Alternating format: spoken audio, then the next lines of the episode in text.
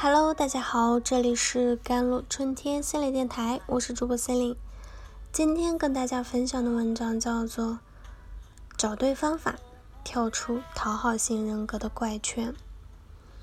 近期大热的《乘风破浪的姐姐》刷爆热搜，成为大家茶余饭后的话题。咖位小，但个性不小的许飞也引起了大家的关注。这个不太女也不太团的酷姐姐，想通过体验女团生活来尝试改变。然而在最后的选歌环节，她突然被杜华 Q 到换组。面对不合理的要求，她直白干脆的拒绝。我就是想要进行一些改变，想尝试体验。如果去做自己擅长的事，对我来说意义不大。她的直率。让我佩服，乘风破浪的姐姐云集了三十位出道多年的女明星，过于强大的阵容让小小的舞台映射出人间百态。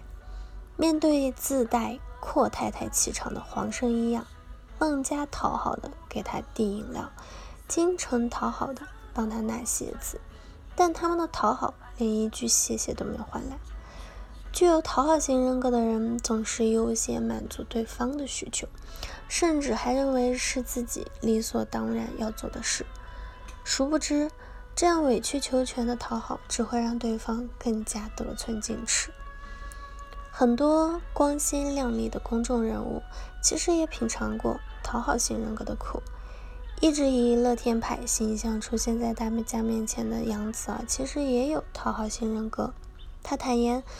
自己努力活成别人喜欢的样子，不断强迫自己按照别人的设想去生活。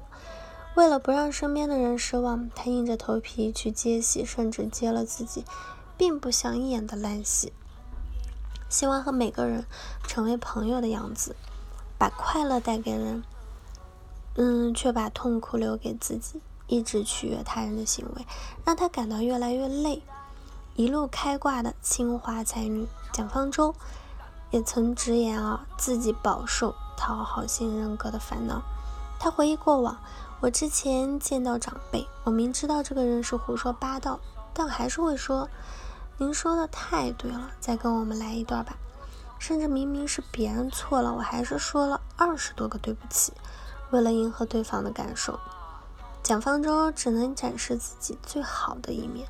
他不得不隐藏自己真实情绪，独自化解内心的愤怒。他会陷入没有原则和底线的交往关系之中，而深感痛苦。那一段真实的关系是经得起争吵与冲突的。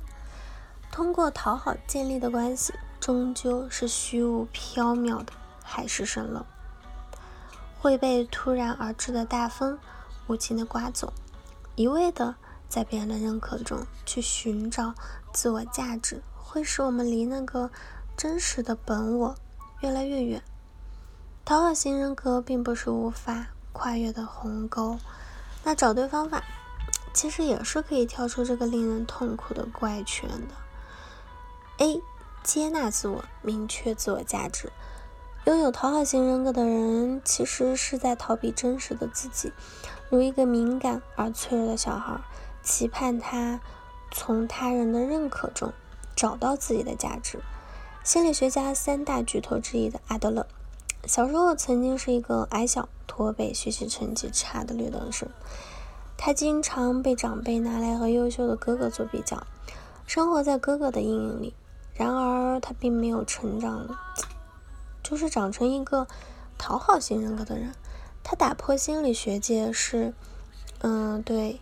过去，尤其是童年经历的产物的认知，靠自己对现在的把握，战胜了自卑，逆袭了成功。每个人都是独一无二的，接纳自己可以帮助自己认清不足，找到长处，在自己擅长的领域专注深耕。我们也能够成为一个优秀的人。只有在建立了强烈的自我价值感之后，我们才不会去讨好他人。B 呢，就是表达需求，敢于拒绝。一段健康的人际交往关系是建立在平等与自由之上的。